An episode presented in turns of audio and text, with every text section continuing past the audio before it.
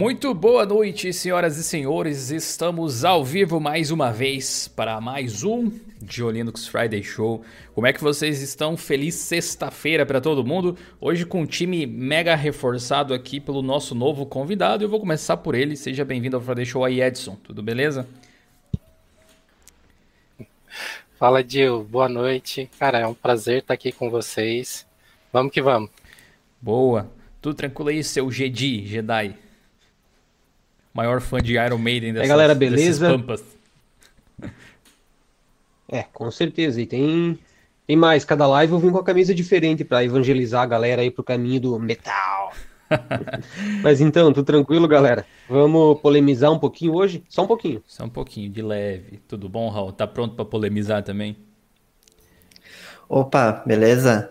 Ah, adoro, né? Uma polêmica de vez em quando faz bem, né? Pra manter saudável, manter jovem. Manter, manter a, a pele reluzente, né, Ricardo? Tudo beleza? e aí, Dio, aí, nossa bancada. E aí, chats? É, vamos que vamos, que os caras querem polêmica, então chama o cara certo. Muito boa noite, gente. Deixa eu dar uma boa noite especial pra galera que chegou um pouco mais cedo aqui no chat. Vamos lá. Bernardo, muito boa noite. Célio, nosso querido membro do canal, muito boa noite também. O Ronan, muito obrigado pela sua presença também. O Frasksi também está por aqui. Mais um Paulo presente. Guilherme, Márcio, Gabriel, é, Genoa, Genoa, alguma coisa assim. É, a Mauri Feitosa, o Edu, o Edson também está por aqui. Mais um Edson, olha aí. Reforçados Edson hoje. Labs Mike também por aqui. E a gente não começou a live, mas já teve algumas pessoas que interagiram uh, através do Superchat e do Seja Membro. Então, o Almeida Fernando R se tornou membro de Linux Play. Muito obrigado aí, Almeida, pela sua presença. Obrigado por apoiar o nosso projeto. A gente tem muitos cursos legais para vocês que são membros do canal todos por um único preço. Você paga uma vez, estilo Netflix. Se você tem interesse de ser membro, quem sabe, dá uma olhada nos links que estão aqui na descrição da live, logo esses primeiros. Tem um link que explica todas as vantagens de ser membro, porque cursos é só uma delas. E é uma coisa muito legal que a gente tem aqui no Diolinux. E o Belchior Barbosa mandou 15 reais no superchat. Muito obrigado aí, Belchior. Ele disse o seguinte: Salve Jill, monstro como sempre. Obrigado aí, Belchior. Comprei um SSD para usar o Popão OS. que delícia de usabilidade. Obrigado por apresentar essa distro top. Parabéns pelo trabalho. Obrigado aí pela sua colaboração. Belchior já chegou chegando aí com né, aquela voadora do peito. Legal. Pessoal, para vocês se localizarem em relação aos assuntos que a gente vai debater hoje, porque são vários, na descrição aqui da live tem uma seção ali de fontes e links onde vocês podem clicar e acompanhando as coisas que a gente está fazendo aqui, que a gente está comentando. Então é legal aí que você pode ir acompanhando é, todos os detalhes, todos os dados que forem comentados aí. Tranquilão? E aproveitando que a gente está com um time reforçado, eu quero apresentar oficialmente aí o Edson, que eu tinha mencionado num vídeo recente até aqui do canal, um dos nossos novos membros da equipe, que é um dos parceiros para criação de conteúdo, especialmente para o blog, mas que está ajudando a colocar o nosso sonho de trazer conhecimento através de texto no ar. Então, seja bem-vindo oficialmente aí ao clã Edson. Espero que você possa perdurar por muito tempo também. Você já chegou adicionando bastante valor. Cara, muito obrigado. É, tem sido uma farra, né? Tem sido divertido poder participar do, do, da, da construção dos materiais, né? É, o time de redatores é fantástico, eu já cheguei dando palpite em tudo, né? Que é o meu trabalho no final das contas, mas tem sido uma sinergia bem bacana e eu acredito que com o passar do tempo vai começar a ficar visível todos os esforços que a gente está fazendo para melhorar ainda mais o conteúdo que já é fantástico. Show. Ó, galera, ele é bom porque ele consegue me aturar de mau humor de manhã, velho. Então...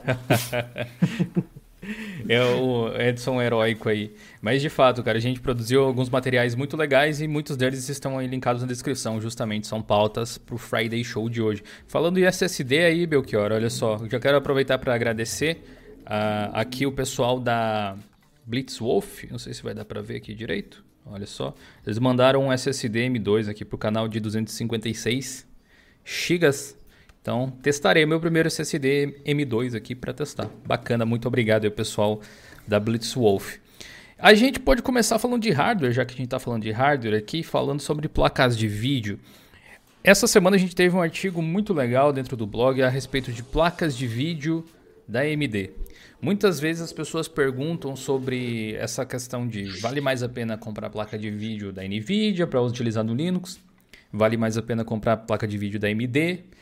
Custo-benefício compensa? E o GD fez uma análise meio profunda em relação a isso. Então eu gostaria que você introduzisse a galera esse assunto aí que você debateu no artigo explicando um pouco, contextualizando de onde veio, sei lá, a, a, origem da criação desse material, porque você tem aí uma placa e tal também, né? Conta um pouco para a galera como é que é o, a base da história. Então, é o seguinte, eu tenho utilizado AMD no Linux há pelo menos uns 4, 5 anos, se eu não me engano. Já tive placas tanto bem, bem velhinhas mesmo, tipo uma placa lá de 2010 que eu utilizava em 2015, já tive placa intermediária, já, e agora a minha placa agora não é top de linha. É uma RX 580, é uma placa boa, é atual, não é top de linha, mas ela já, já utiliza todas as tecnologias atuais. Então, a minha ideia com esse artigo veio do seguinte, eu até pouco tempo atrás eu sempre havia tido uma experiência extremamente positiva e satisfatória com AMD no Linux. Agora, recentemente, tive uma experiência um pouquinho negativa. Então eu decidi fazer um apanhado geral de toda a minha experiência com placas AMD no Linux e produzir um material para poder deixar bem claro para todo mundo que está lendo tudo que pode ser um pró e pode ser um contra. Se vai realmente ser um pró ou um contra vai depender de cada pessoa, mas tudo que para mim é um pró e um contra, para que a pessoa tenha uma, uma base de informação um pouquinho maior para poder fazer a sua escolha aí quando for decidir entre comprar uma placa da AMD ou da Nvidia para utilizar no Linux. Foi basicamente daí que surgiu a, a ideia. É basicamente isso que eu fiz no artigo de fato. Uhum, boa. Sabe um negócio curioso? Eu tipo driblei a AMD para placa de vídeo por muito tempo, assim, tipo no sentido de evitar mesmo.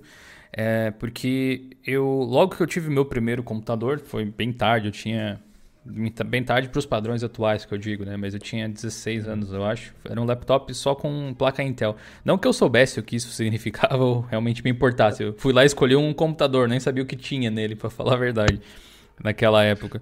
E, e desde então fiquei usando só laptop. Sempre foi a meu, minha forma principal de ter acesso à tecnologia, até mesmo a Linux ou coisas assim. Até que eu troquei uma vez para um laptop que era Full AMD, é, troquei mesmo, assim. Tipo, o cara queria uh, tipo, substituir o computador, eu dei o que eu tinha, ele me deu o dele. Eu julguei que era um negócio melhor, no fim das contas não funcionava muito bem. É, e depois eu acabei conseguindo, aquelas coisas raras que aconteciam antigamente, trocar ele de mano de novo, pegando um outro com Core i5 e tal. Uh, modelo que eu tenho até hoje, inclusive, que é um que o pessoal talvez lembre aí dos vídeos, cheio de adesivo e coisas assim. E eu nunca tive um PC até, até uma certa época. Mas quando eu fui ter o meu primeiro computador, de cara foi para placa Nvidia e eu nunca tinha utilizado placa da AMD num computador de trabalho. Até recentemente a gente ter recebido algumas, alguns modelos ali para testar da RX 550 e da RX 580, que é uma igual que você tem, se eu não me engano. É... Uhum. E a experiência é bem de boas para instalar. É out of the box, né? Você pluga, e tá, tá tudo funcionando, assim. E para jogo, também não senti muitos esquemas, assim, muito problema. Placa nova, com suporte a tecnologias novas. Então vamos, vamos tentar separar, assim, para tentar guiar a galera que quer comprar uma placa da AMD. Confira os links aí na descrição. Porque assim como seria do mundo Windows, tem vantagens e desvantagens e as pessoas usam as ferramentas de forma diferente. Tem algum de vocês aqui que já teve alguma experiência com AMD também, antes da gente entrar nesse assunto? Ou ouviu falar alguma coisa, de repente? Renderia um vídeo eu, de 10 horas, velho. é, então, eu, eu, eu tinha um setup que era Full AMD, né, processador e placa de vídeo. Já era um modelo de placa de vídeo um pouco mais antigo, uma R9 380X, é, né? E quando eu estava revisando junto com o GD o artigo, tudo, todo o perrengue que eu passei para tentar utilizar essa placa profissionalmente me voltou assim à memória. Porque a AMD oferece um suporte que deixa muito a desejar quando você precisa da placa para trabalhar no Linux. Para jogos, realmente é plug and play, vá se divertir. Mas para trabalho, quando você precisa de recursos avançados, de OpenCL, coisas do gênero, você rala muito para fazer funcionar. O que acabou me fazendo migrar para NVIDIA, né? No meu setup atual. Então é bastante complicado e, e, é o tipo de coisa que normalmente a gente só pensa quando a gente precisa, né? A gente não para é. para analisar previamente, assim, ó, oh, o que será que eu vou fazer daqui a um ano com essa máquina? Vocês vão dar risada do da última vez que eu usei a AMD, velho. Foi num All-in-One da AOC, velho. Vou caçar aqui a, a imagem Sim, dele, velho. É, é, ainda, ainda tem agora, agora que a, a, saga das híbridas com a Nvidia parece que meio que chegou ao final, começa a, a saga das híbridas da AMD, né? Vamos ver como é que esse barco vai. AMD, patrocina eu, eu faço, velho. pois é. Ah, então, meu foi, acho que esse All-in-One, acho que é de 2011, 10, sei lá. Tipo, foi a última vez que eu tive uma, um AMD. Faz muito tempo. Então, quando tem alguma coisa de AMD, essas coisas, eu falo, GD, vai que é tua, queridão. Cara, eu confesso que eu me retraí, apesar de ter as placas para testar aqui, eu confesso que eu me retraí na questão de utilizar elas. Assim. Uma coisa que a RX 580 tem em relação, inclusive, à minha RTX 2060, que é a que eu estou usando agora, é que ela tem mais memória de vídeo até, inclusive, uhum. do, que, do que a RTX. Só que ela não tem o NVENC, que, é, que eu é utilizo para fazer live, tipo agora, por exemplo. Agora sim não é uma live tão pesada, convenhamos, tipo, mas as lives de jogos uhum. e tal que a gente faz é, é, faz bastante diferença. É demais, né? É. Se você tem um PC forte, você vai conseguir fazer de toda forma. Assim, a, a, menos que seja algum, algum jogo, algum software que sugue muito, sei lá, do CPU uhum. ou mesmo da GPU, vai te atolar de alguma forma. A memória RAM tem vários fatores, assim. Mas então vamos tentar separar, como eu disse, em setores. Vamos por partes aí. É, Gedi, você é um que mapa. utilizou ela ultimamente aí, essas placas da AMD relativamente novas e até um modelo um pouquinho mais antigo para jogar, só para jogar exclusivamente. Como é que é a experiência para quem vai querer usar Linux, por exemplo, com AMD? Tá, tem três tipos de experiência que eu posso mencionar. Hum. Para quem tem uma placa bem antiga mesmo, tipo das Radeon HD série 7 para para trás, para antes. Não vai ser uma experiência muito boa, mas vale lembrar que quem tem uma NVIDIA tão antiga também não vai ter uma experiência tão boa. Por quê? Porque não vai ter compatibilidade com o Vulkan e vai utilizar o driver Radeon, que é um driver que tem um, um desempenho, pode-se dizer, um pouco menor do que o driver atual, que é o AMD GPU. A segunda experiência para quem tem uma placa aí intermediária. Tudo isso eu tenho, eu tenho bem explicado quais são os modelos de placas e tudo mais no, nos artigos que estão tá, aí na descrição. Então, quem tem esses modelos mais intermediários, como a R7 360, por exemplo, ela, ela utiliza o driver Radeon também por padrão, assim que tu instala o sistema na maioria das distros. Se não me engano, é só o Regata OS que não, que não tem esse problema. E então também não tem compatibilidade com o Vulkan, tem um desempenho inferior e tal. Mas tem um procedimento bem simples para ativar o driver AMD GPU nesses modelos. Então, esse problema fica resolvido. Uma vez que esse tipo problema tipo assim, é resolvido. Só, só, também... só uma questão esse, essa forma simples de resolver envolve terminal? Envolve terminal, envolve terminal. Não, não, são muitos comandos, mas envolve terminal sim. É, então aí é bom que o pessoal já saiba que, hum. que tem como, mas para quem né, tem medo uhum. do terminal, igual tem medo do lobo mal, pode não ser um grande negócio. Então pode prosseguir aí com é, o relato. E ao, ao mesmo tempo, Gil, pode ajudar o pessoal a perder um pouquinho do medo do terminal, porque o procedimento é realmente bem simples. Tu vai precisar ali de um sudo gedit, se tu tiver no, no Ubuntu, por exemplo, que é o editor não de é textos do Ubuntu. não, não sou eu não, é, é o editor de textos. Diz que se você escreve sudo gedit no terminal, aparece o gedit na sua casa para resolver os problemas tudo. É, não façam isso, galera. Principalmente se for de manhã, não façam isso não. Poxa por favor. Enfim, uh, aí vai abrir o editor de texto, nesse caso em, em modo gráfico, né? O editor gráfico de texto do, do Ubuntu e é só adicionar uma linha, que vocês vão só copiar e colar do artigo que eu fiz lá, então é realmente bem simples. E continuando aqui, uma vez solucionado esse problema, e também com os modelos mais novos, para jogos é só plugar a placa lá no PC Express do teu computador, ligar o computador, iniciar o sistema e jogar, instalar os jogos e jogar. Não tem uhum. absolutamente nenhum procedimento necessário em questão a drivers e em questão ao funcionamento da placa. Boa. Mas tem mais uma questão que a gente tem que levantar aqui, mas antes disso, deixa eu atender o pessoal que mandou mensagens aqui. Márcio Andrei Pellegrini mandou 10 dólares canadenses, eu acho. Muito obrigado aí pela é. contribuição, Márcio. Valeu pela força. Ele disse o seguinte: só para dizer que eu não, não uso Linux faz uns três anos, mas eu continuo seguindo o canal porque o conteúdo é bom demais. Obrigado aí, Márcio. É, é isso aí, cara. Tem bastante gente que não utiliza Linux que usa o canal, ou não, não utiliza para assistir, pelo menos. É, é engraçado, né, que, que às vezes gere algumas animosidades nesse sentido, e a gente é um, tipo, é um, um projeto muito de boas em relação à tecnologia de forma geral, mas para vocês terem uma noção, é, se eu fosse fazer, sei lá, conteúdo sobre o Windows, eu acho que muita gente assistiria. Que dentre os desktops que assistem, acho que 55% é o Windows que assiste em relação a- ao restante. É bem curioso de ver. Mas obrigado aí pela companhia, Márcio. Espero não te decepcionar nunca. É, o Aldelis Marcelo Júnior se tornou membro e depois fez um upgrade. Ele se tornou membro de Linux Start e depois fez o upgrade para o Play já direto.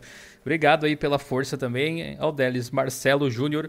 Espero que você goste de todos os mimos aí que a gente preparou para vocês. Tem muita coisa. E lembra de entrar lá no nosso Discord, que tem acesso a uma salinha VIP, onde você pode conversar com a gente de uma forma mais direta. Professor Evandro mandou aquele cafezão com 4 reais. Professor Evandro também já é um dos membros aqui do canal. Brigadão aí pela força, professor. E também o Mitch Gritlet. Gritlet, eu espero que eu tenha acertado. Se tornou membro também. Espero que você goste aí dos cursos que a gente preparou. Inclusive, galera que quer aprender a editar imagens, manipular imagens com o GIMP, curso completo no Diolinux Play. Se você quiser aprender a lidar com o terminal, curso completo no Diolinux Play. Quer aprender Shell Script? Curso completo no Diolinux Play. Quer aprender a modelar com Blender? Tem curso lá também. Quer aprender a editar áudio Quer com aprender a Audacity? fazer dinheiro? Tem curso lá também. Engraçado, né?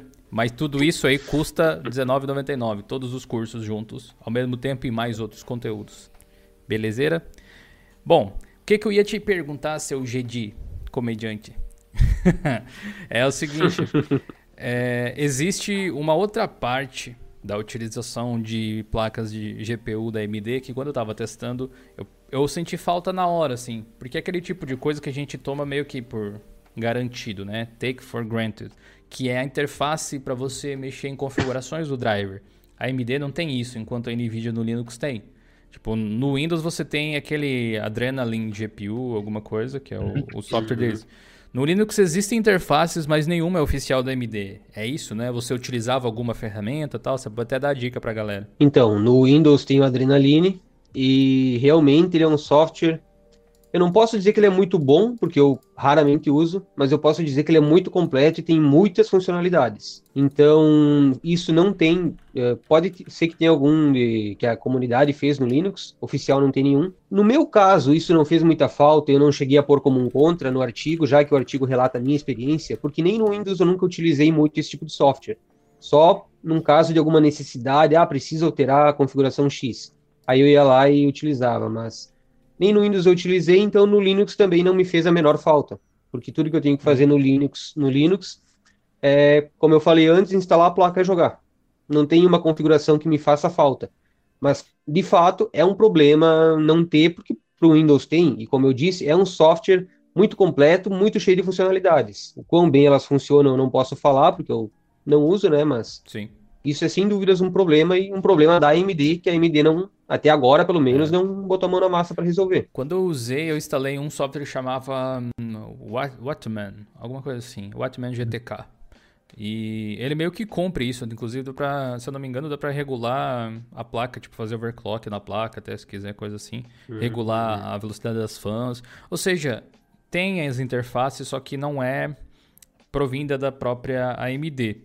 Mas em relação ao desempenho nos jogos, assim, da RX 580 especificamente, que é a última placa que você estava usando da AMD, o que, que você tem a dizer? Tipo, foi tranquilo? Que jogo você jogou nela tal, pra galera saber? Com a RX 580, eu não tenho nada a reclamar comparado ao Windows. Eu tenho, eu sou usuário Windows também, eu uso mais Linux, mas eu tenho Windows instalado para alguns jogos. Eu utilizo ela no Windows também e na questão desempenho, inclusive eu fiz um comparativo no GTA V que vai para o blog daqui uns dias. O Linux não está perdendo em nada no desempenho com a RX 580 comparado ao Windows. Já com modelos erro, né? mais antigos. Oi? É aquela margem de erro, né? De 2% É. para mais, para menos. Exatamente, é coisinha assim que Na verdade, não faz diferença nenhuma. É só um número na tela ali, 2, 3 FPS, 4 FPS, que não. E às vezes é 2, 3, 4 para mais no Linux. Então, para ver como é só margem de erro mesmo. E só que agora, com um modelo mais antigo, com a R7 360 que eu também tenho aqui, mesmo com o driver AMD GPU, que é o atual, ela tem uma perda de desempenho significativa quando comparada ao Windows. Provavelmente por quê? Provavelmente é porque ela roda mais, jogos mais pesados, já na casa dos 35, 40 FPS no Windows. Então perde um pouquinho no Linux, vai baixar dos 30, visualmente a diferença vai aparecer, vai aparecer aquela lentidão e tal. Já com modelos mais atuais, eu acredito que ninguém vai ter nenhum problema com isso. Eu já disse, você tem dual channel aí de memória ou é single channel? Dual channel. Hum, tá. Importante ter também, né? É, é. é tipo, desempenho para jogo depende muito da placa de vídeo, sem dúvida, mas não é só dela, né? Tem um conjunto de, de coisas aí. ali que, que você precisa. Isso. Não, eu perguntei isso do, do channels aí da, da memória, porque isso realmente fez diferença para mim aqui. Tipo, foi é, você, você colocou 16 agora, né? Tá, tô com 16. Tá com 16 GB, acho que é 1600 DDR3 no notebook. Cara, é assim, dando um spoilerzinho, pode ser que eu volte, viu, galera, fazer lives. Cara, consigo fazer 60 FPS, velho, sem travar o jogo. Que antes não dava. Cara, é eu consegui bater 60 FPS no Mortal Kombat 10 que é o X, né? É. Uhum. Cara, eu não conseguia isso. E tipo, eu tenho o Mango HUD lá da, para fazer as medições. Cara, é, é absurda a diferença. Isso me veio a inspiração de um, de um vídeo lá do Adrenaline, lá, que não é o, o aplicativo. e realmente é, foi. É verídico aquilo que eles falou. Se você tem single channel, você vai sofrer para. Nem é questão de quanta memória necessariamente, mas sim não, de é utilizar o... o dual, o dual channel da, da placa-mãe, sim. Bacana. É importante. É, o Jonatas e, Oliveira. Mas, uh, complementando. perdão, pode, falar. É, é verdade, eu, eu cortei. Só, só complementando, uh, tu tinha perguntado dos jogos também que eu jogo. Um exemplo que eu, que eu tenho na cabeça, os números frescos agora, porque eu escrevi o artigo, o GTA V, que apesar de não ser um jogo tão atual, ele é muito jogado, é um dos jogos mais vendidos da história. Sim. E eu rodo ele no Linux, uh, com essa placa de vídeo RX 580, na casa dos 100 FPS de média. Uau. Uh, a máxima, se eu não me engano, chegou no 110, 120 por aí. Com RX 580 com, em 1080p Full HD, com os gráficos no muito alto e ultra, nada abaixo do muito alto. Então, desempenho e no Windows a mesma coisa. No Windows, se eu não me engano, eu tive uma mínima mais, mais alta com o. Tô dando até spoiler do artigo já. Uhum. Tive a mínima mais alta com o, com o Linux, então tive uma mínima melhor. E a média eu tive um FPS a menos no Linux, ou seja, a mesma média. Uhum. Então, não perdem nada realmente. Interessante. Vamos aguardar esse artigo aí para ver em mais detalhes. Tava lendo aqui a mensagem é... do, do Jonatas Oliveira, que, inclusive, Jonatas, eu lembro das suas mensagens nessa semana lá. Uh, depois me conta se conseguiu resolver o problema que você tinha. Obrigado aí pelos 5 reais. Jonatas, ele disse o seguinte: Eu tenho um HD de um notebook que deu um problema. Comprei um case, mas o Note não reconhece. Se tiver corrompido, dá para recuperar pelo menos os arquivos? Olha, você consegue de repente botar com um pendrive bootável de alguma distro, alguma coisa assim e reconhecer esse HD? Se você conseguir reconhecer, dá para você tentar recuperar alguns dados, sim. E até mesmo dá para tentar utilizar algum programa de recuperação, alguma coisa do tipo. Acho que é uma possibilidade que você tem. Mas acho legal que você compartilhe detalhes bem específicos dentro do nosso fórum, que fica mais fácil de te ajudar. Mas é possível, desde que seja reconhecido o HD é possível. Se ele nem está ligando, se ele nem está girando, alguma coisa assim, aí o buraco é mais embaixo, o problema é um pouco maior. Ô Dio, rapidinho aqui tem. Acho que o Raul tá respirando aí para falar. Umas, algumas vezes aí. Já, já detectei uns três respiros. Levanta o dedo. Deixa o Raul falar depois. É, uma pergunta no chat. Fui falar me cortar, mas tudo bem. Vou, vou, meu Esse coração pode aceitar isso. Eu posso aceitar isso, meu coração continua aberto. É, teve dois pontos, na verdade, que fizeram no, nos comentários que eu anotei aqui. Que o Two Pine Records perguntou se a o AMD está no kernel, porque a NVIDIA está. No caso, ao contrário, a NVIDIA não está no kernel e a AMD tem, tem disponível os drivers no, no kernel, sim. É. E o outro aqui, eu, eu perdi o, o, nome dele, na verdade, que ele perguntou daquelas distros que mostram, tipo, como a AMD64, se isso é algo, tipo, otimizado para AMD. Ah, sim. Que no caso, não é. A AMD64 significa que é 64 bits. Corrijam-me se eu estiver errado, se eu não me engano, é a AMD64, porque a AMD foi a primeira Isso. a, a ter o. Nossa arquitetura. A, a, a, arquitetura de 64 bits, né? Assim como o X32, né? O i386 de Intel. Faz referência é ao processador. Sim, inclusive aqui no, no canal tem um vídeo a respeito de 32 e 64 bits onde é explicado isso. Realmente muita gente se confunde com, com esse tipo de expressão porque eu lembro que quando usava o Windows não era comum ver essa nomenclatura de arquitetura em programas ou alguma coisa do tipo. Ah, verdade. E, e no Linux realmente é, é, geralmente é nomeado dessa forma. A MD64 simplesmente quer dizer que é 64 bits, não quer dizer que é para AMD ou alguma coisa assim. Você pode instalar na Nvidia, na Intel, essa mesma ISO sem problema nenhum. Só isso que eu tenho para falar. Obrigado. Ah, Ricardo, comenta aí. Não, fizeram uma pergunta do Tens TensorFlow, acho que é isso. Uhum. Acho que ah, é coisa da. Lá.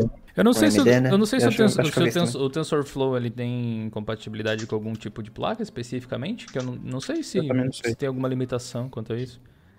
Porque. Olha, eu nunca usei.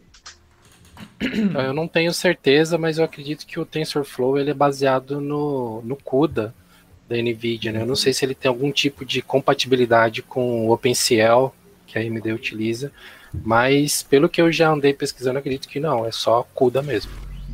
Deixa eu fazer uma pesquisa rápida aqui. Porque eu sei que uh, o Pop OS, a System 76, promove a utilização do TensorFlow neles. É, e aparentemente o pacote, inclusive, que você usa para instalar o TensorFlow no Pop é TensorFlow CUDA Latest. Então você precisa de é, NVIDIA, então. provavelmente. Não tenho certeza, é, mas, né? Assim, uma pergunta de, que nem falaram ali, de, de noob, vamos dizer assim. Para que, que tipo, seria útil para o usuário final, vamos dizer assim? Porque eu só vi de relance, vim pesquisar. Hein? O que, o que? O TensorFlow? Ah, é.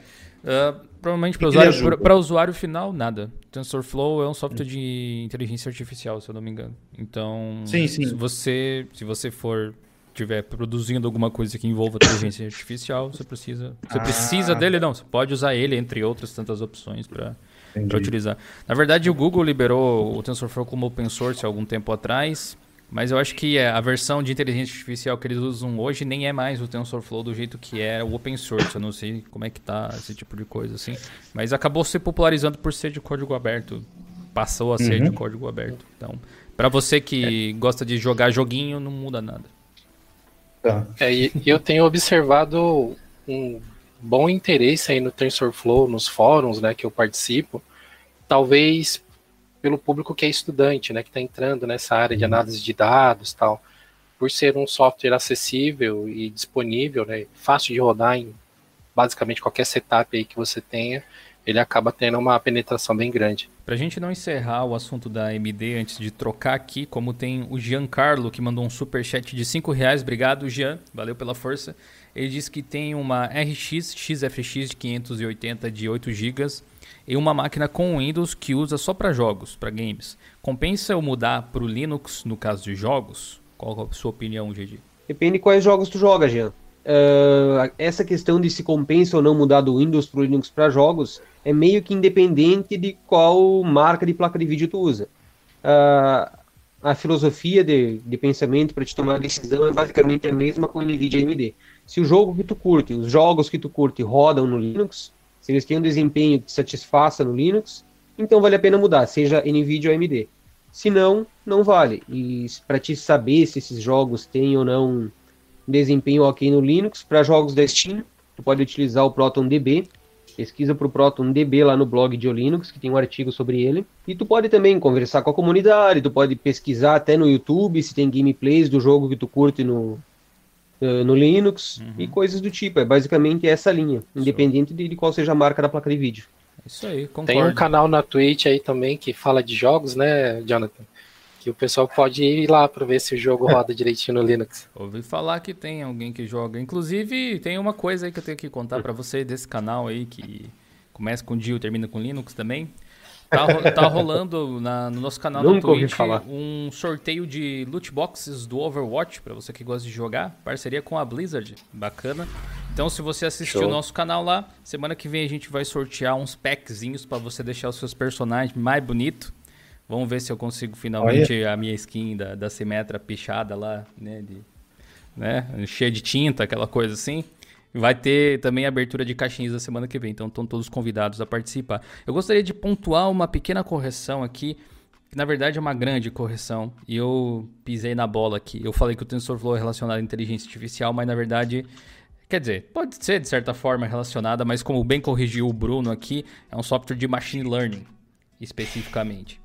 Então, de certa forma tem a ver, mas não é exatamente o que eu tinha comentado. Pegando até a descrição aqui da Wikipedia, para todo mundo sair informado, que a gente não gosta de deixar vocês desinformados, TensorFlow é uma biblioteca de código aberto para aprendizado de máquina aplicável a uma ampla variedade de tarefas. É um sistema para criação e treinamento de redes neurais para detectar e decifrar padrões e correlações, análogo à forma como os humanos aprendem e raciocinam. Então, é, inteligência artificial pode ser, tipo, o, o que pode, ele pode gerar, talvez, de certa forma. Mas obrigado aí pela, pelo acréscimo, Brunão, é nós. O Diogo Travassos mandou um real no superchat, não comentou nada. Brigadão aí, Diogo, valeu pela força. E olha só quem tá por aqui, Madruguedes. Obrigado pelos dois reais no superchat. Tô pensando em um setup com uma RX 580 e um Xeon. Tô sem, Tô, tô, sem teclado, sumiu o resto do texto que ele colocou aqui. Complementa aí depois. Tô, acabou o dinheiro pro teclado, por isso que comprou o Xeon. Comenta depois aí o restante, Madrux. Cara, é um, setup, aqueles Xeons da China lá, será que o pessoal andou importando ultimamente? Pode ser, né? Vocês podem ir comentando que a gente volta ao assunto Eu acho que depois. Xeon é sempre da China, né? Alguma coisa não é, né? Talvez. tem essa, não, tem, tem, esse ponto também. É, é, Pequeno detalhe. É, Raulzinho, queria pedir para você explicar para mim um negócio muito esquisito aí que anda rolando no mundo do Windows.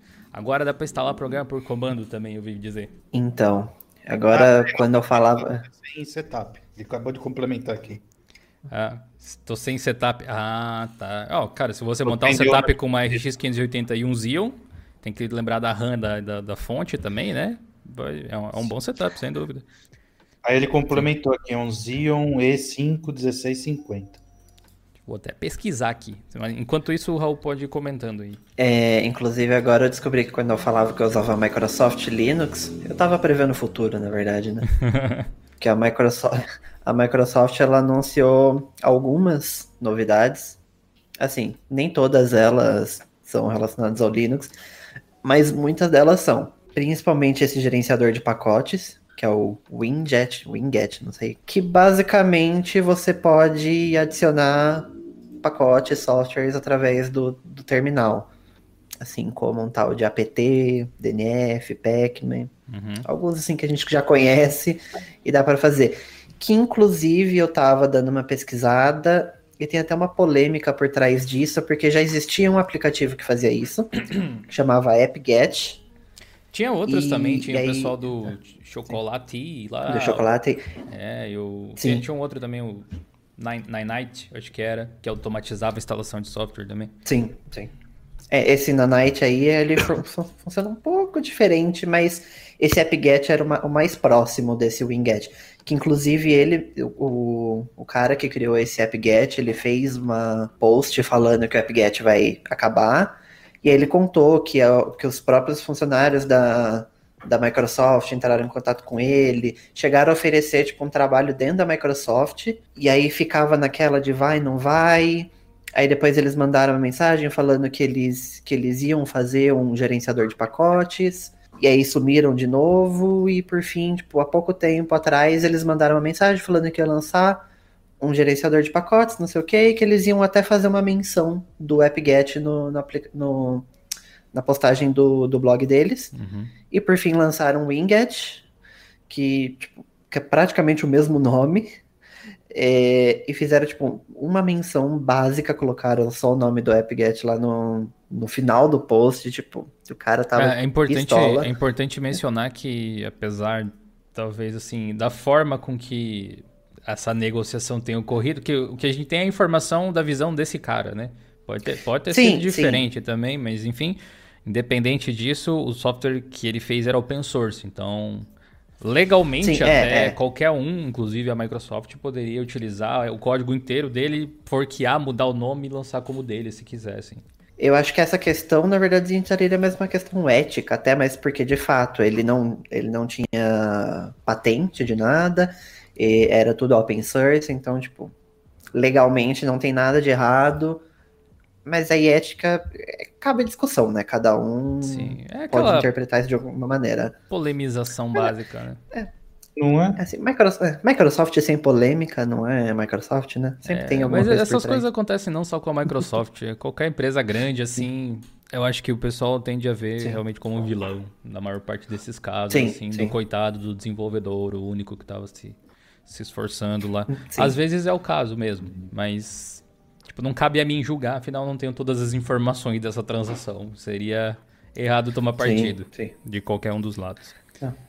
Com certeza. Só achei um tanto quanto curioso. Sim, sem dúvida nenhuma. É... Mas assim, na prática, falando do Winget especificamente, o que, eu, o que eu achei legal, na verdade, no anúncio deles, inclusive eu li a postagem sobre o AppGet do cara lá, inclusive, é, mas o que eu achei legal no anúncio é que uma das justificativas deles terem feito Microsoft Way, que eles colocaram, é poder fazer uma curadoria em cima dos pacotes do repositório que eles vão ofertar através do Winget ao invés de deixar algo mais aberto, no sentido, não de open source, mas aberto no sentido de ser tipo um Docker Hub, um Flat Hub, uma Snapcraft, assim. Apesar que a Snapcraft é até mais parecida com a premissa que eles aplicam, né? Alguma coisa nesse sentido. É, eles vão tomar todo o controle para não entrar software malicioso. Importante. Esse tipo de coisa, né? Alguma coisa ilegal da vida. Mas o Winget está disponível de maneira open source no GitHub Aí no caso, tipo, se qualquer um quiser brincar com o código, fica à vontade. E é até relativamente simples, pelo que eu estava vendo, de você disponibilizar o seu software. Que, tipo, basicamente você dá um pull request com um arquivo de manifesto lá que aponta uhum. qual é o seu software, uhum. versão, link de download. Mas aí com certeza isso deve passar por todos os. Deve ter uma auditoria, filtros, né, né? alguma coisa assim. O que não ficou claro para mim é se assim, é, quer dizer, eu desconfio que seja de uma determinada maneira, mas não ficou claro para mim é que eu posso instalar aplicativos pelo Winget. Eu vi eles mostrando, por exemplo, o, a instalação do VS Code, Visual Studio Code, por, por ele. Pareceu bem, tipo, Linux-like, né? Tipo, apt install alguma uhum. coisa, o Winget install VS Code, alguma coisa assim. É prático e, e, fácil. E aparentemente eu também posso remover esses programas desse jeito. Quando você instala um software que, tipo, através do Winget instalado pela loja, tipo, o Winget foi instalado pela Windows Store, o Winget obedece às configurações de privacidade do sistema. Mas se você compila o Winget, porque ele é open source também, para o seu Windows, ele não obedece às coisas do sistema, ele fica automaticamente com a telemetria desligada, porque tem telemetria nele também, pelo que estava no anúncio da Microsoft. E ele não consegue remover aplicativos já instalados no sistema. Por exemplo, se eu quiser dar um winget remove Candy Crush, não funciona, sabe? Eu tenho que desinstalar via painel de controle, alguma coisa assim, ao menos por enquanto, pelo que eu entendi. É meio que esse caminho? Você chegou a ver alguma coisa nesse sentido? Não, então, não, não vi nada falando sobre isso. É, só, na verdade, a única coisa que eu vi é a questão do Winget instalar aplicativos da Microsoft Store uhum. que por enquanto não dá, mas eles já planejam para versões futuras o Winget poder instalar qualquer aplicativo que tiver na Microsoft Store. Mas eu acredito que tipo, ainda vai ter muita atualização em cima disso. Até porque é nítido que a Microsoft está querendo cada vez mais trazer os desenvolvedores para dentro do, do, do ecossistema deles, né? Porque por mais que, beleza, para o Windows tem muita coisa sendo desenvolvida, até pelo tamanho do Windows, a Microsoft sempre apanhou um pouco nessa questão, né, de ter ó, a parceria ali dos, dos, desenvolvedores. Até por isso que o Windows Phone morreu. Porque não tinha aplicativo sendo desenvolvido, não tinha parceria dos developers, coisa que a Apple, qualquer coisa que eles lançarem, vai ter desenvolvedor fazendo alguma coisa, mesmo Exato, que né? o Verdade. sistema morra depois. Tem a, a, questão de. Tipo, pode ser um efeito colateral interessante, não pelo Winget em si, que é uma ferramenta ok. A maior parte dos usuários do Windows não vai usar, é bem desenvolvedor like assim. Ou, tal, ou talvez o pessoal comece a utilizar para se sentir hacker, igual o pessoal que dá PT update no meio da, da faculdade só para dar né, aquela né? Tipo, a gente mas, dá um flush DNS. É, isso aí, tipo isso. É, mas o, a questão de disponibilizar os aplicativos através da Windows Store significa criar um repositório de aplicações para o Windows. Isso é bem legal, é um repositório curado e tal, e tende a deixar o Windows mais seguro se as pessoas passarem a instalar aplicativos a partir dali. Então é bom para o usuário da Microsoft especificamente que é geralmente leigo, né? Que, assim, existem exceções, claro, mas o, o, o, público médio de quem utiliza o Windows não é aquele usuário questionador e tal, assim. Então, essa medida a longo prazo pode acabar protegendo essas pessoas. É, de fato, é, acho que eles querem cada vez mais também trazer é, aplicativos, até os que já existem, para dentro da Windows Store. Uhum. Primeiro que eles lançaram aquele Windows S, né, que só instalava aplicativos de dentro da, de dentro da loja mas aí também é fácil você meio que sair daquele Windows S e ter um Windows normal. E eu não sei se exatamente os aplicativos da Windows Store funcionam dentro de container, mas tem alguma funcionalidade tipo, semelhante. Eu sei que eles são mais isolados do sistema do que você instalar um .exe da vida. Eles usam, então, será tipo, aquele, aquele formato da Microsoft lá, o da MSX, né? MSX, alguma coisa assim? Não, MX. não o M6, não, não, o, não o instalador, o, o W, esqueci agora. O assim. WP? E, é, não lembro realmente assim. Acho que é, Deu um branco acho agora. Que é o WP? Pode ser que seja assim. É o WP, esse, eu acho que é. Eu acho, eu acho que não. Eu acho que esse WP, inclusive, não, não tá vingando muito. Eu acho que eles. Não sei se eles vão levar isso muito pra frente, não, na real. Ok. E a, também tem, saiu junto aí, teve bastante novidades em relação à Microsoft, até o, o Power Toys lá, eles lançaram, um negócio bem legal para quem utiliza o Windows, com um monte de recursinho bacana uhum. para a galera ativar. A maior parte deles a gente já conhecia, que são recursos semelhantes, que você tem em distros diferentes, assim, mas vale bastante a pena você que usa o Windows dar uma brincada, link aí na descrição. É um, é um, são Power Toys, Sim. literalmente. Você vai achar legal. E o Leon isso daí, eu, eu, aí eu até comentei, eu falei, nossa, os caras, nossa, olha que novidade, não sei o que tem. Eu falo, ah, então, nome. É, cara. É. Acho legal disponibilizar, é, mas realmente que não é novidade, não é. Tipo, as áreas de trabalho virtuais lá que lançaram é. tempos aí, a gente ficou, tipo, olhando pro relógio de pulso, assim, dizendo, é, tava na hora já. Né? Tipo, cara... aquele feeling, né, de fazer as divisões, eu falo. Tipo, na minha cabeça, Sim, é normal, velho. E assim, não, gente, olha que da hora, tá? Aquele jeitão dele, eu falo, é, esse Fancy Zones, né, que tá dentro do, do Power Toys também. querendo ou não, é algo similar ao que já tem no Windows, né? Disso de você de conseguir snapping, grudar né? a janela, só que é. Só que dentro do Power Toys é tipo uma ferramenta um pouco mais poderosa, mais né? Avançado, Acredito que sim. deva ter atalho de é teclado. é parecido com aquele D-Tile que eu já mostrei aqui no canal, que você posiciona a janela em um campo específico assim, é. e divide e tal. Só que tem um visual assim mais bonitinho, talvez. Eu acho que o, o Detail parece mais integrado ao sistema, mais orgânico, enquanto esse aí parece que você realmente implementou alguma coisa para fazer e tal. Mas é uma questão de feeling, é. mas nada demais. E também teve é. atualização aí do WSL 2 com suporte a DirectX 12 com Linux. É isso mesmo, produção. E, e também teve outras coisas, tipo rodar aplicativos gráficos de Linux pelo WSL. O pessoal tá. Hacker é, né? Às vezes bate a cabeça, assim. Tipo. E agora, como é que é? Contem a história pro pessoal. O... Em vez de você usar o Windows Explorer, você pode usar o Nautilus, por exemplo, no seu, seu Windows agora.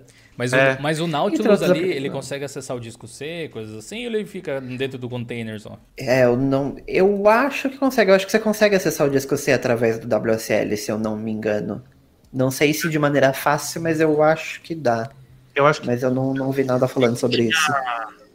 Tinha uma implementação dentro do gerenciador de arquivos do Windows, o Explorer, se acessava a partição Linux. Agora não sei se era no Dual Boot no WSL, velho mas que já estão se mexendo nessa, nesse quesito. É. Então, velho. Pelo que eu vi alguns comentários falando especificamente do WSL, me parece que o acesso aos arquivos ainda não é tão natural assim. É, é mais na camada de hardware que eles estão focados no momento.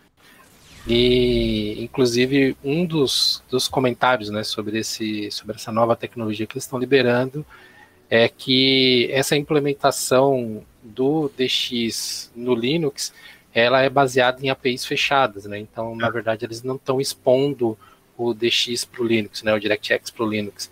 Eles estão convertendo calls de OpenCL, é tipo é, de OpenGL, na verdade. Né? né? É, o Wine é o contrário. é, é, bem isso mesmo. Sim, parece divertido, né? E até emocionante ver o DX no Linux, mas na verdade não é, né? É, não é DX no Linux na prática, né? Eles estão implementando uma série de bibliotecas para fechar algo que era aberto, que é o OpenGL. É, na verdade, não Sim. fechar o OpenGL, mas utilizar o OpenGL para utilizar o recurso deles, né? É igual a gente estava é. discutindo é. essa semana mesmo no fórum, teve um, um, debate bem interessante em cima desse assunto lá no plus.diolinux.com.br para você acessar e participar também. É, sobre a preocupação de que se isso afetaria o Linux fora do Windows de alguma forma ou algo assim. E eu acho muito pouco provável que aconteça, mas eu não vou me estender aqui porque a explicação é realmente grande e você pode conferir lá no fórum depois. A gente vai falar até do, de umas mensagens tops aí do fórum depois. Complementando aqui, a gente teve mais alguns superchats. O Flautista mandou cincão, obrigado aí, Flautista. Ele disse que, segundo o Dr. Yoshua Bendio, é, o professor da Universidade de Montreal, Machine Learning é, uma, é um campo de inteligência artificial, da inteligência artificial. Então, está relacionado de fato. O Jean Carlos, é, como está o. Acho que eu vou, vou, tentar adivinhar o restante das palavras, já que você cortou elas aí. Vocês abreviam demais e eu não sou tão jovem mais, eu não entendo. Mas obrigado pelos dois reais aí, Jean. É, como está o funcionamento por trás dos panos do PowerShell no Ubuntu?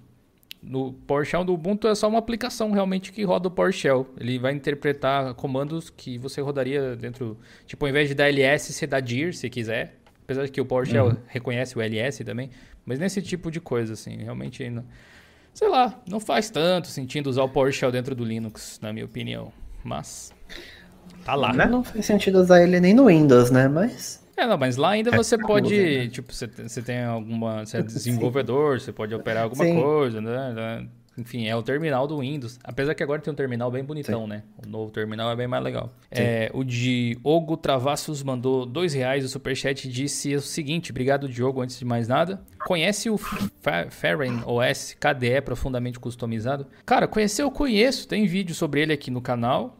Só que na minha época, que na época que eu fiz o vídeo era Cinnamon. Não sei se é KDS, eles mudaram alguma coisa assim, mas eu nunca gostei tanto assim do projeto, que eu sempre achei ele justamente isso, tipo, uma interface customizada. Apesar que ele, parece que eles entregaram alguns programas que mudam o visual, mas sempre foi nesse sentido. Não, não é um projeto que me encantou, sinceramente, mas conheço o Fairing de nome, então se ele mudou para KDE, eu vou dar uma olhada nele de novo. E Palamar, olha aí, muito obrigado por ser membro do canal. Seja bem-vindo ao Linux Start, que também é, tem um monte de coisa bacana aí. Não tem acesso ao Play, justamente, que é onde tem os cursos, mas tem acesso a um monte de outras coisas legais. Obrigado aí, Palamar. Muito bem, para você que usa o Windows, tem um textinho bem legal aí na descrição da live para você acompanhar e conhecer várias ferramentas novas bacanas que a Microsoft lançou. Edson, o senhor usa Manjaro, não usa? Sim, sim. Sou um feliz usuário de Manjaro quatro meses, mais ou menos. Ficou sabendo do Manjaro Application de Discovery novo, visual renovado aí, que essa. Que a, que a, não é uma loja, né? É um site que o Manjaro tem para mostrar o seu, seu arcabouço de aplicações. O que, que você achou dela? Olha, eu dei uma boa passeada na versão anterior dele, né? Eu ainda não tinha visto esse, essa nova versão. É, acabei dando uma entrada nele de novo quando estava trabalhando junto com o artigo ali, revisando o artigo. E, meu, mudou da água pro vinho, né? É outra coisa o Discovery agora. Né? O, o Discovery poderia ser a cara da loja de aplicativos, né? Podia ser o Pamac na realidade. Ia ser muito legal se fosse. Quem foi que escreveu esse artigo, GD? O que, que você achou dessa manobra, digamos assim, do Manjaro, no fim das contas? Você acha que falta alguma coisa? Tá no caminho certo fazer isso? É relevante transformar é, um site de busca de pacotes em algo visualmente mais agradável? Sua opinião sobre isso é qual? Bom, a primeira coisa que eu pensei foi a mesma coisa que tu acabou de falar sobre o Pamac. Putz, por que, que isso aqui não é loja de aplicativos? Mas de certa forma, aí que tá, eu não tenho Manjaro aqui para poder comprovar isso agora. Se o Ed puder testar aí no futuro e informar pra gente, Uh, pelo que eu vi, vai dar para instalar os aplicativos diretamente pelo site, como se fosse uma loja. Ele vai ter uma, uma integração com o, com o Manjaro. Como eu estou no Fedora aqui, eu não pude testar isso. E eu acho que eles com certeza estão no caminho perfeito. Esse site ele inclui, para quem não acessou ainda, não leu o artigo, absolutamente todos os softwares que podem ser instalados no Manjaro de forma segura. Ou seja, tudo que está nos repositórios oficiais do sistema, do, tanto repositórios do Manjaro quanto do Arch Linux, uh, snaps e flatpaks. A UR não. E esses. A UR não. Justamente porque não é um negócio muito garantido, né? É um negócio que pode dar certo, mas pode dar errado também, o AOR. Uhum. Então, ele separa todas essas aplicações de uma certa forma. Tem a página Aplicações, e tem todos os softwares com interface gráfica e com ícone, que podem ser instalados, tipo o Firefox, o Spotify, etc, etc. Bacana. Tem o, a página pra, para Flatpaks, tem a página para Snaps, e tem a página para pacotes, que seria uma página para todos os outros softwares que não tem ícone e não necessariamente tem uma interface gráfica também. Pode ser só. Tem um libs, tem uns softwares de desenvolvimento aí, coisas do tipo. De mas está tudo lá listado do mesmo jeito, linha de comando. E também, ao clicar sobre cada um desses softwares, vai, vai abrir uma página específica para o software, para cada um, com uma, uma imagem, um print do software, ou uma imagem promocional, caso exista, com instruções sobre como instalá-lo e com o botão instalar, que é justamente essa essa integração com o Manjaro que eu estou falando que aparentemente tem. Ainda uhum. não testei, mas pretendo testar e escrever sobre isso no futuro também. Legal. É, especificamente essa autoinstalação, né, clicando no site, similar ao que nós temos já hoje com a com FlatHub ou com a Snap Store, isso ainda não está funcionando. Pelo menos uhum. para mim não funcionou. Eu testei tanto do Chromium, que é meu browser padrão, quanto do Firefox, e você clica ali no install não acontece nada. Não sei se precisa de algum outro passo extra no sistema para que isso fique habilitado. Acabei não, acabei não Seria legal a pesquisa nisso. Se fosse como. Tem outras distros que tem coisas semelhantes. Praticamente todas têm, né? Tem, até no, no artigo aí, se vocês forem acessar, tem a, a, o print lá da Canonical também, que faz com o Ubuntu, a partir de pesquisar pacotes. Debian tem isso, SUSE tem isso, Fedora, to, todas têm na realidade, né? Uh, só que o visual né, varia, como diz, varia de acordo com a distribuição. O pessoal tem mais capricho visualmente falando em um site que outro. Esse do Manjaro ficou muito bonito. Mas que tal uma implementação tipo o Deepin faz, que é uma, uma loja que é um tipo uma página web também, ou como o Regato OS faz, que é basicamente uma interface para o click install do OpenSUSE, só que no Manjaro, né? Você tem uma aplicação que não depende de GTK, nem de QT, nem de nada, pode ter um visual bonitão, se encaixa em qualquer interface, fica basicamente vai mudar a, a barra da janela, né? A barra de título da janela. E se funcionasse através do site, massa, né? Ia ser um manjar muito É basicamente um web app. Basicamente um web Seria uma... bem trabalhado. Uhum. Seria uma quebra de paradigma entre as distribuições Linux atuais, né? Muito. Não tem nada similar hoje. Né? É, e não perderia o poder que o Manjaro já tem, porque quem quiser pode instalar o Pamac, por exemplo. Porque o Pamac tem uma, a cara de um Synaptic da vida, com ícones, né? Que é um gerenciador Sim. de pacotes, não é uma loja como Só que melhor. Essa loja pode ser. Inclusive, por ser um site, realmente poderia transformar numa loja onde eles pudessem vender algum tipo de aplicação ou vender um ticket de suporte ou sei lá, né? A ideia é diversificar. Eu acredito que eles vão fazer isso no futuro e quem sabe até por uns banners lá, porque afinal, Manjaro é uma empresa hoje em dia e uma empresa tem que se manter, né? Então, se isso realmente vai acontecer ou não, não sei, mas é um é o que eu acho que pode acontecer, tem chance. É, pelo link que eu tô vendo aqui do install, ele puxa um web para Mac, então acredito eu que se funcionasse ao menos era para ele puxar ou para Mac mesmo para instalar. Só que aí, tipo, quando você entra na página de um aplicativo específico, dentro dele não tem um botão de instalar, só tem o comando pelo terminal. Hum. Talvez falte isso também. E assim, eu vou jogar uma polêmica aqui se o se o resto do sistema fosse, tipo, tão organizadinho quanto o Discover que eles estão fazendo fosse, eu talvez gostaria mais do, do manjar. Cara, tá, errado não tá. É, errado não tá. Agora. Bem que o Ricardo falou. errado não tá mesmo. Eu, eu gostaria... Então, eu, eu, porque... eu, gosto dessas coesões, isso aí que o Raul tá falando. tipo, nesse ponto, Talvez eu não seja, ser sincero, talvez eu não seja tão crica quanto você quando falta algum detalhe, mas assim, eu sou bem detalhista ah, também. Eu sou, eu sou, não, eu sou, eu sou chato mesmo. Mas tipo, assim, eu ainda tenho minhas reclamações quanto ao site aqui do Discover, mas aí são, já, já são detalhes, tipo, coisas bobas, né? Mas, tipo, você vê que tá bem organizadinho e tal, tirando um bug ou outro, tá bonitinho, funcionando. Se assim, se eles tivessem essa atenção também na interface, principalmente Gnome, né? Que tipo, não precisa mandar um, um negócio de impressora HP no, como padrão no sistema, né? Entre outras coisinhas, tipo, eu lembro uma vez que eu testei, tipo, tinha, vinha acho que umas 5, 6 extensões instaladas por padrão, tipo. Calma. Acho que o problema nem é a extensão, mas tipo, simplesmente colocar elas assim. Quando você coloca uma extensão porque você tem um objetivo, tipo, a Canonical coloca a barra lá do lado porque, né, mantém a o feeling Unity vivo Sim. lá e tal. E é, meio que o visual do Ubuntu tem uma barrinha do lado, a identidade deles. A, é. O Pop OS que lançou aquele negócio dos tiles lá, é uma extensão dentro do próprio shell, assim, compilado dentro do próprio shell, mas, tipo, tem um sentido de estar tá ali. O Manjaro simplesmente jogava um monte de extensões antigamente. Hoje está mais de boas assim, em relação a isso, bem mais de boas. Mas antigamente era bem mais jogado. Até eu lembro do Edson falar assim, é, tem que ajustar uns detalhes ali. Então, volta e meia. É, um detalhe é, importante... Um detalhe importante que eu acabei de perceber agora, então uma notícia em primeiríssima mão, é que se vocês forem abrir o site, o Manjaro Application Discovery, agora, e olhar os prints que eu tirei ontem, ou anteontem no máximo, acho que foi ontem até, já tá diferente. Então parece que eles estão trabalhando no site agora mesmo. Quando eu tirei os prints, tinha o botão de instalar dentro da página de cada aplicativo e não tinha esse botão de instalar na, na lista dos aplicativos. E agora tem o botão na lista, que aparentemente eles estão implementando agora mesmo, e não tem dentro da uhum. página. Já está diferente dos meus prints de ontem, anteontem. Estão então, ouvindo a live aí, foram lá. Estão ouvindo a live e já correram. No Mequetrefe. Hashtag Mequetrefe. Hashtag Equipe do Manjaro, limpa assim. O Edson, não fica bravo comigo não, tá? Que eu tô xingando essa Manjaro. a última, não, a última vez que eu testei, faz tempo. Foi, acho que antes. Não lembro se foi na versão 19 ou antes da versão 19. E assim, tava bem zoado. Eu não sei como tá agora. Segundo o Edson, aí tá dando uma limpada, mas.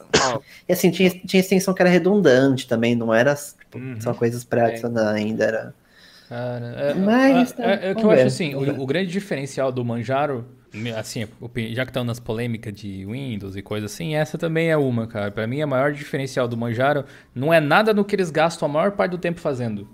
A maior diferença do Manjaro é o Manjaro Series Manager e o PAMAC com a UR e todas aquelas integrações. Se você tirar isso do Manjaro, se torna só mais uma distribuição com tema por cima, umas extensões, uns wallpaper cheio de marca d'água, por exemplo. É, então, eles deveriam, na minha modesta opinião, focar muito mais em melhorar essas ferramentas que já são boas mas, tipo, não dá para você ter um Tux que alguém jogou o loginho do Manjaro com o GIMP por cima, só como o ícone da aplicação, sabe? Não, é, é, essa, essa é uma das coisas, o design que eles fazem. Se encaixa melhor dentro do, da forma com que o XFCE funciona. Talvez por o Manjaro ter o XFCE ainda como um dos seus carros-chefes e tal, mas ele fica meio esquisito no, nos, outros, nos outros ambientes que a distribuição tenta implementar. No KDE eles conseguiram integrar no, no settings do KDE, já ficou melhor, né, bem melhor. No Gnome fica bizarrinho, deveria estar no Gnome Settings também. Então, eu imagino que, se eu conheço o Raul inclusive, se o Manjaro entregasse é, uma experiência tipo Fedora-like, assim, Gnome sem nada, e tivesse o Manjaro Series Manager e o PAMAC só, era isso que você queria, provavelmente. Duvido. Aí você usava. O Pamac, então. A fé do Jonathan na humanidade então. é bem grande. Cara, é surpreendente, velho. O Manjaro Settings que, Manager, que, que eu, acho, eu acho o visual bem feio. Acho bem feio. Mas o, o Pamac eu gosto, o Pamac eu gosto bastante dele. Dá é, pra melhorar, mas eu gosto dele bastante. Até dá o primeiro problema. Ele fala, nossa, que porcaria. Ah, não, não tô dizendo que ele vai deixar de roubar, eu tô dizendo que ele usaria o Manjaro, tipo, uma semana, assim, depois ele troca é. de novo. Uma? Óbvio, eu, eu vou usar um pouquinho, vou reclamar, vou reclamar muito. Vai surtar mas... É. Mas só fazendo um advogado aqui do Manjaro, é, eu sou usuário de Debian há anos, né? Debian é a minha distribuição principal, foi durante muito tempo. Eu estou tendo contato com outras distribuições e usando elas como daily driver, sei lá, há um ano mais ou menos. Antes disso era basicamente só Debian. E o Manjaro, eu tenho usado ele desde a iteração 18, porque como é rolling release, não tem versões exatamente, né? Mas a primeira que eu usei foi a 18, eu olhei para aquilo, falei, meu Deus, e formatei a máquina. é, voltei na 19, que já estava ok, isso eu consigo tirar o que me incomoda para eu usar. E no 20 já tá chegando num. Beleza, não me ofende. Eu posso usar isso aqui.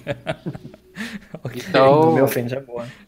É, eu acho que eles estão caminhando num bom sentido e eles estão conscientes, pelo que eu acompanho no fórum, os desenvolvedores estão conscientes da quantidade de coisas que eles colocam na distribuição que faz muito sentido para os desenvolvedores que estão produzindo aquilo e não faz sentido nenhum para os outros 99% dos usuários. E eles estão aos é. poucos quebrando essas, essas amarras, sabe? É, é se, é, se, você está fazendo um produto para alguém, né, você precisa pensar nesse alguém, não em você mesmo, assim, porque provavelmente, sei lá, cada um de nós deve ter um pós-instalação específico. Você deve pensar assim, pô, seria legal uma distribuição que trouxesse tudo que eu uso por padrão, que eu instalei e está pronto. Mas a verdade é que se isso acontecesse, esse mesmo setup não se encaixa em mais ninguém, provavelmente, da forma exatamente assim. Então você precisa colocar de uma forma que você tenha o básico, de fato, seja lá o que o básico for, porque é algo bem subjetivo, né? Você precisa encontrar o seu básico, digamos assim, e permitir que as pessoas com boa facilidade consigam adicionar os detalhes que elas querem para deixar a usabilidade mais confortável. É, é um caminho legal para se seguir. É falar ali no chat de versão minimal. Quando eu testei isso, na real foi na versão minimal que eu não sei por que veio com tanta coisa assim mesmo sendo mínimo. É, e eu tentei Architect duas vezes, e as duas vezes travou e não foi. Eu tinha que reiniciar o computador na, na marra, e aí eu desisti, porque me irritei. Ah, mas assim, eu espero, mas eu espero que a, tipo, gente, eu não, não sou hater do Manjaro, nada, calma.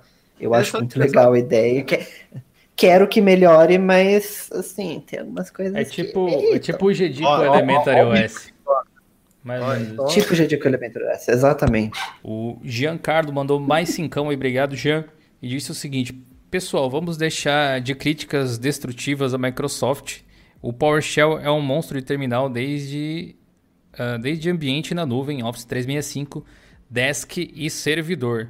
Cara, eu realmente não sei o quão bom é o PowerShell, porque não tem nada nele que me faça querer usá-lo, assim, que eu conheça, mas eu não duvido que existam muitas pessoas aí que ganhem, assim. A gente não tá falando. Eu sei que você não falou que as críticas destrutivas vêm da nossa parte, né? Mas eu apoio essa frase em específico.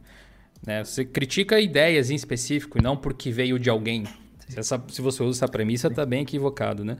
E aí ele complementa dizendo que a Microsoft fez mais pelo Linux que muita gente aqui. E realmente fez. Inclusive, uh, se você for ver em termos de contribuição financeira, por exemplo, a Canonical, que ajudou o Linux de outra forma, não aparece nem no ranking da Linux Foundation direito, enquanto a Microsoft é um dos principais membros lá. Sou fã do Linux Sim. e do Windows e ponto. Disse. É isso aí, é fã de tecnologia. Você é dos nossos, Jean. É nóis e muito obrigado pelas contribuições. Eu concordo com tudo. Concordo com tudo que ele disse aí. O problema é que tem gente, digamos assim, do mundo Linux que critica tudo que tem no Windows só porque é o Windows e vice-versa. Tem gente do mundo Windows que não conhece direito nada no Linux, Também mas critica tem. só porque sabe que é Linux. Felizmente Cara. isso tem em todos os lugares, nem é só no mundo da tecnologia. Uhum. Imagina se fosse família, né? Só programa de computador. Tem diferença entre o hate e a crítica, né? Sim, sem dúvida nenhuma. O Terra Y, Terrai, talvez, online, mandou 18,90 no superchat muito específico. obrigado aí pela força. Grande Linux, obrigado por visitar o canal e por sugerir ideias para o meu projeto de PC Gamer Retro.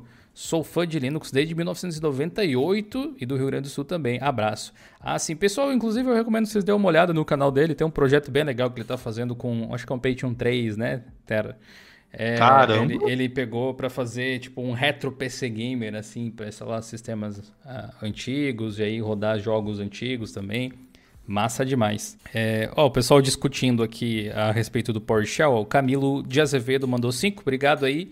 Camilo, ele disse o Dio, conheço pessoas que utilizam o PowerShell para administrar servidores Linux é, e Fedora no Windows com o é, mesmo shell. PowerShell é excelente.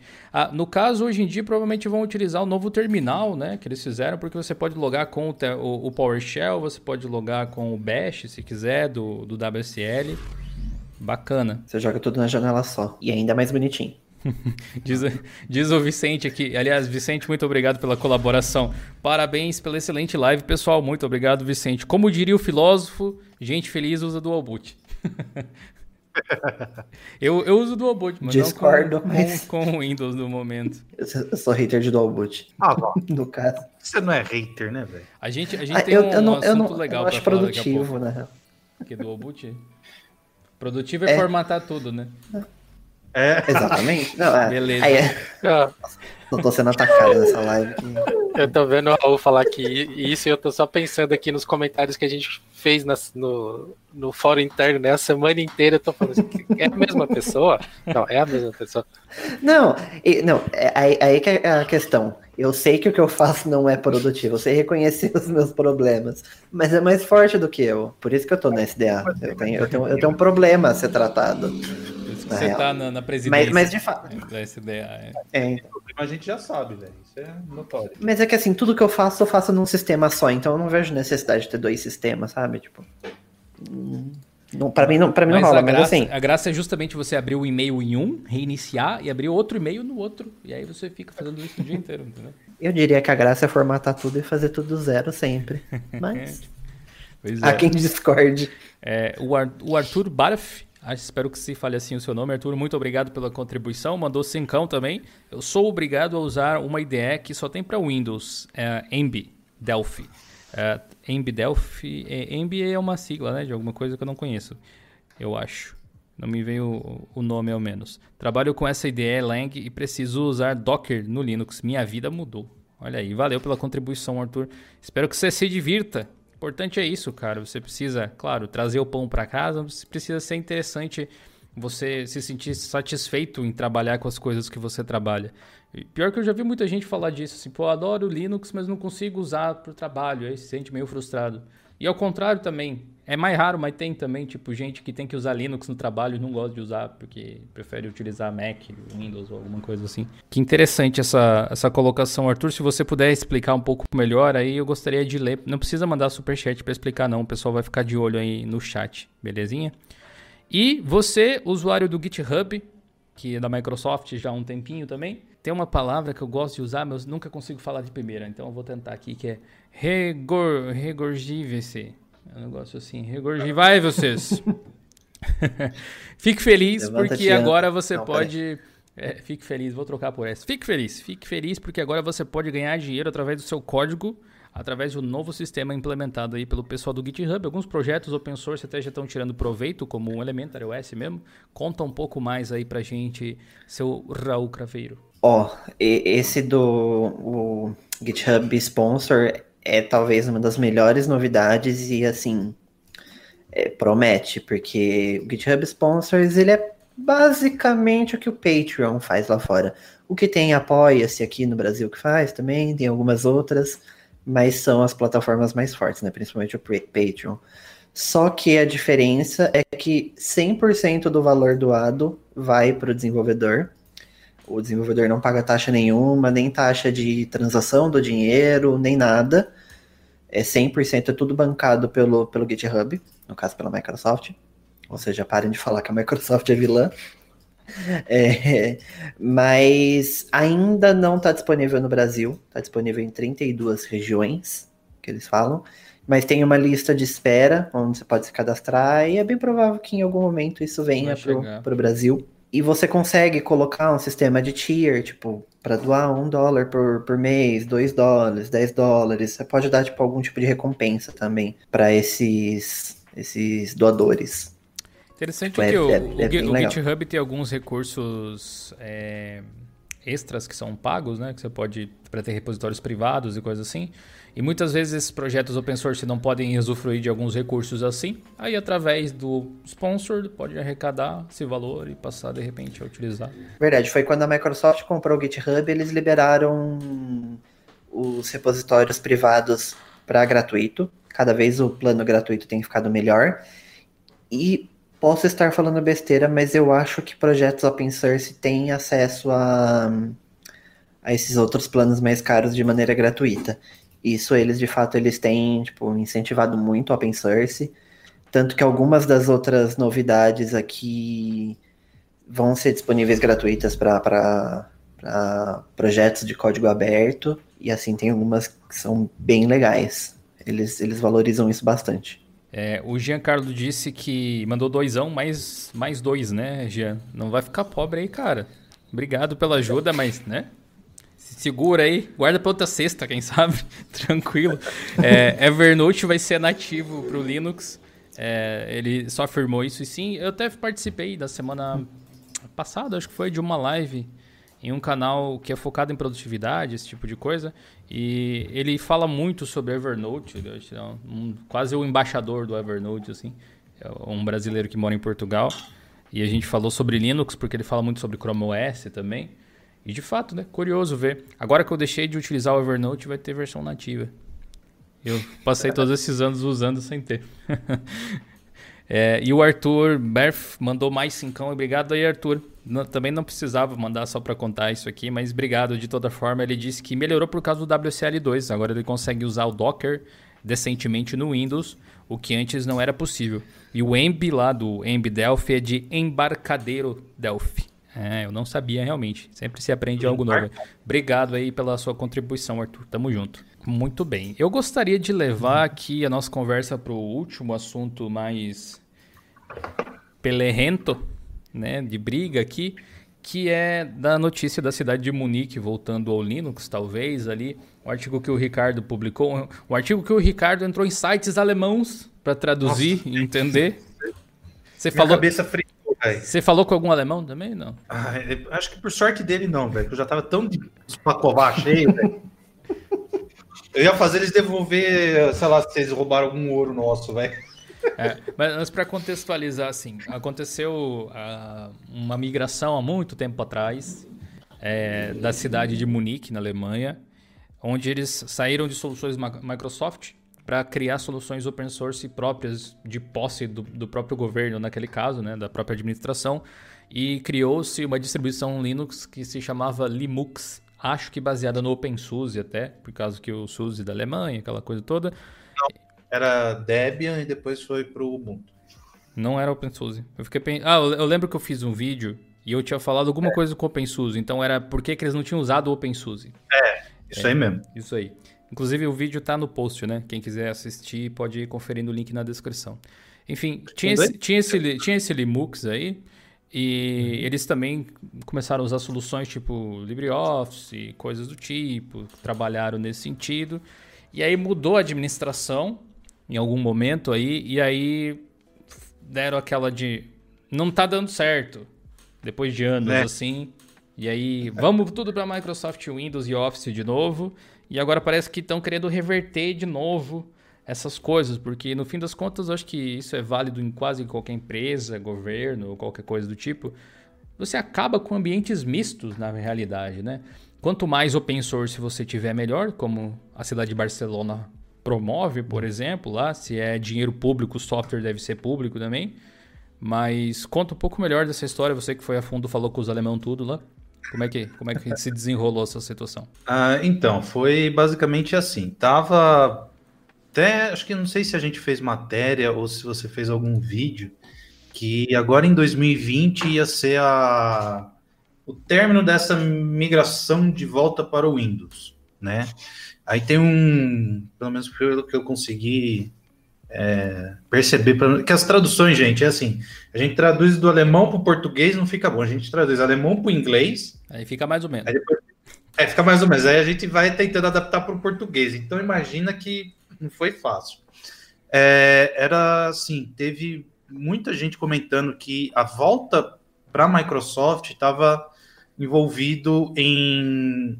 A Microsoft tem um escritório na Alemanha, né, ainda mais lá na, na, em Berlim, né? E também muita gente comenta que envolveu dinheiro, Né? Então, não estou afirmando nada, estou falando o que a galera está comentando lá. Né? Então, é, então tavam, iam voltar para o Windows 10, se eu não me engano, e também para o Office. Só que o que aconteceu? Em 2017, começou a fazer as investigações tal, e viu que estava tava estranho, né? E agora os, a coligação, né? A gente foi até política. Imagina, se aqui já tá uns, uns perrengues, imagina ter que ver isso em alemão, velho. Minha cabeça. Cara, eu até escrevi os nomes dos partidos em alemão, velho. Nossa senhora. Isso foi. Meu... Bom, enfim. Aí essa nova frente, né, essa coalizão, quer essa essa, essa filosofia que está na, na Espanha, né? Ainda mais em Barcelona, a, é, dinheiro público, software né, público, né? Vamos dizer assim. Então, uh, eles estão barrando essa, essa, essa, migração em massa, né? Porque, se não me falha a memória, teriam acho que 18 mil computadores para. Nossa, é muita máquina. Voltar. É muita máquina. E já tinha muita máquina já com, com o próprio Linux, né? E provavelmente eles iam dar algum update, tá? Porque era o KDE. KDE qual? Acho que é o 4 ou 13, se não me engano. Aí era o Ubuntu 12. Então era uhum. coisa lá atrás, né? Então. Tá, tá nesse pé de guerra. Por enquanto, barraram essa, essa migração em massa da Microsoft, né? Teve vários especialistas que falaram que uh, não, não teria essa necessidade de migrar, né? Porque até teve um especialista que comentou, tá tudo lá no post, tá, gente? Que para o tamanho da organização, né, da, do poder público ali de, de Munique e tal, e de Berlim, os problemas que eram o motivo de estar tá voltando para o Windows era normal, né? Então, vai, vamos uma conta aqui de padaria. Ah, tem 100 computadores. Ah, três está reclamando que não se adaptou com o Windows, quer dizer, com o Linux. É normal. Então, não, não faz sentido de de fazer a volta pro, pro, pro Windows, né? Então, por hora, né, tá essa, essa migração tá barrada tal e, e parece que vão melhorar o ambiente da, da administração. Então, é um post bem completo, galera. Se vocês quiserem dar, quiser não, por favor, leiam lá, tá mais explicadinho. E, e assim, eu concordo. Se é dinheiro público, cara, se, só vai usar software proprietário que você pague, né, a licença e tudo mais, em casos muito, muito, muito específicos. Sei lá, um programa para fazer geolocalização, medição, sei lá, da nuvem. Onde da... precisar, né? Onde realmente é, precisar. É igual o modelo sul-coreano, que é exatamente isso. Eles vão deixar algumas máquinas para alguns softwares bem, bem específicos. Né? Então, eu acho que Pra, e também, porque você tem independência para você fazer auditoria, se você precisar é, fazer remanejamento e tal, então todas essas, essas coisas. É, eu até lembrei, de, depois que lançou o artigo, até eu lembrei quando teve aquele, é, acho que era o WannaCry, WannaCry, que era aquele ransomware que foi uhum. capturando as, as, prefeituras. E assim, aqui no Brasil, por exemplo, no interiorzão mesmo, senão que a gente fala o Brasil profundo, né? É, tinha um monte de prefeitura com Windows XP ainda. Com S, é, Service Pack 1, pra vocês terem uma ideia. Eu, Imagina eu, mas eu, eu acho que qualquer tipo de instituição pública nesse sentido deve tentar andar o máximo possível para o lado do open source, detendo a sua própria tecnologia. Justamente por, por uma questão de respeito ao vai, contribuinte aí que está pagando os impostos e tal, e esse dinheiro pode ser aplicado em coisas melhores eventualmente. Quando você, a lógica de Barcelona é essa, né? Quando você é. investe dinheiro, pra, mesmo que seja para desenvolver uma solução que não exista, e essa solução é open source, essa é uma forma de você devolver o dinheiro ao povo através do software que você criou, porque outras pessoas Exato. podem utilizar ele também, não fica algo restrito aí. Mas eu não sou contra de forma alguma a utilização de software proprietário nesses eu meios quando for preciso. Tipo, não tem uma solução e não dá para esperar desenvolver. Mas é interessante é. Que, que alguém pense assim, ok, a gente precisa de uma alternativa. A cabeça deve estar tá voltada para esse, esse cenário, assim. Tipo, não é para se é. acomodar nesse sentido. É o caso de Barcelona. É... Em, ah, em Barcelona, as receitas lá do departamento de tecnologia, vamos dizer assim, 70% é para o open source e para o ecossistema que fica em, é, que rodeia ele. que é para os desenvolvedores, é, incentivo a, a, tecnologias novas tal. Então, na minha concepção, é, empre, é, o poder público, as empresas públicas, né, vamos dizer assim, tem que caminhar nesse sentido. Então, sei lá, ao nível Brasil, o IBAMA, sei lá, tô pegando aqui um órgão qualquer. Caminhar uma, tipo, vou jogar uma porcentagem só para facilitar. Tipo, 95% ele tem que caminhar no, na, na linha open source e o máximo que puder e ter todo sei lá, desenvolver um programa, não estou falando a base de dados, tá, galera? É, o programa ser aberto para poder fazer auditoria, toda essa, essa coisa toda, né? E, sei lá, um. Sei lá, dá mais um exemplo aí de, de órgão, sei lá, qualquer, o INPE. Sei lá, qualquer. qualquer até, os, é. até os Correios, o software que eles utilizam. É, os Correios. Então, tipo, ter essa tecnologia open source ajuda a, a, o cidadão vê que o Estado não está, é, tipo, o Brasil, né, vamos dizer Deixa assim, as coisas mais transparentes, né?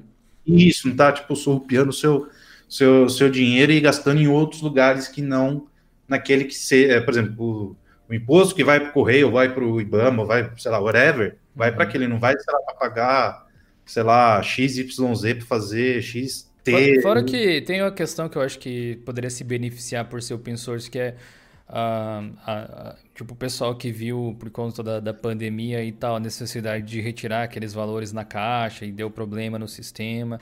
E na verdade dá problema é. em tudo que é sistema a todo momento. O, o Raul estava trabalhando lá com um esquema com a empresa dele de, de CNPJ, não sei o que lá, e não conseguia acessar também, não conseguia ter é. resposta da prefeitura.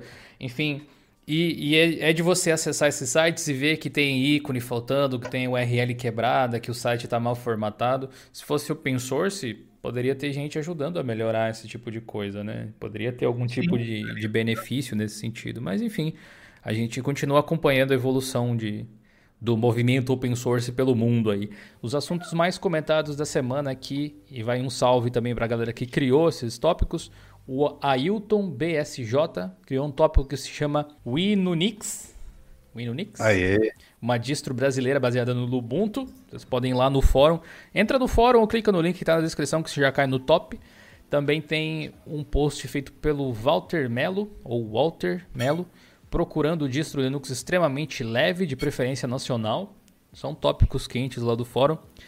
Tem também um tópico criado aqui pelo Walef, criando interface para ADB sem ter muito conhecimento. Tem alguns tópicos que são de artigos lá do nosso fórum, então eu vou pular aqui três, que a gente comentou inclusive hoje aqui já. Tem um tópico criado pelo Júlio Moura sobre o Ubuntu 20.04 decepcionou qual distro usar para programação. Você pode se engajar lá e dar os seus pitacos também. O Henrique MTSV Fedora 32 versus Ubuntu 20.04, uma overview para o novato no Linux. Também tem o Rassolar, que criou o tópico Interface RetroArt é objetivamente confusa, debatendo lá o visual do RetroArt. O Marco Marques, Windows em máquina virtual funciona bem? Perguntando aí para a galera e o pessoal uh, conversando. Curiosamente, a gente falou sobre distros leves ali. O Daverson Santos criou um tópico sobre distros pesadas. Olha aí, para conversar sobre esse assunto.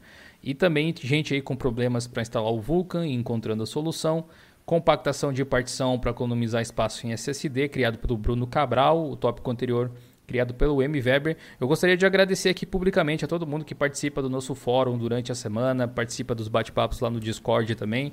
A nossa comunidade é muito rica nesse sentido e vocês sempre estão produzindo muito conteúdo, um, um, núcleo de conhecimento muito legal. Então, muito obrigado pela participação de todos. Muito obrigado pela participação pela primeira vez aí, Edson. Espero que você possa voltar mais vezes.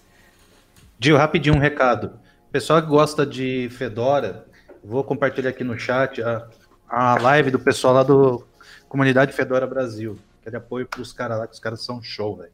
Boa, faça isso. Boa. Manda um abraço pro Cris lá, inclusive, quem for para lá. Então, o Edson, muito obrigado. Raul, muito obrigado. Gedi, muito obrigado. E Ricardo, muito obrigado pela participação também. Obrigado, Eu, obrigado a você que ficou até o final da live. E a gente se vê na próxima live aqui do canal ou nos próximos vídeos só do canal. Só uma coisinha rápida, Gil. Eu só queria falar um comentário aqui que um inscrito falou, esqueci o nome dele. Ele falou mais no início da live, mas estou falando agora só no final para para colocar cereja em cima do bolo. Certo. O Dil tá ficando careca igual Vegeta. Ah, é, só aqui, ó. Espera, Alô, RH. Espera o, o Diolino com Super Saiyajin 2 pra você ver que da hora que vai ser. eu um careca, vocês vão ver. Quando eu pintar o cabelo de loiro é porque eu subi de nível aqui, né? Vocês já estão sabendo. Valeu aí, gente. Ah, até mais. Gente... Falou, abraço. Valeu, chat. Valeu, galera. Valeu, Não, tem, valeu. Uma, tem uma zoeira extra, Edson? Pode falar. Olha, se a gente for tomar como base o padrão do YouTube, a hora que você pintar o cabelo é porque realmente o canal bombou. Né? ah, tá certo. Não, o Dio pode fazer melhor, pode pintar a barba, já que o cabelo tá acabando. Né? Beleza, eu queria saber o teleporte para sumir daqui agora. Valeu, gente, até mais. Falou.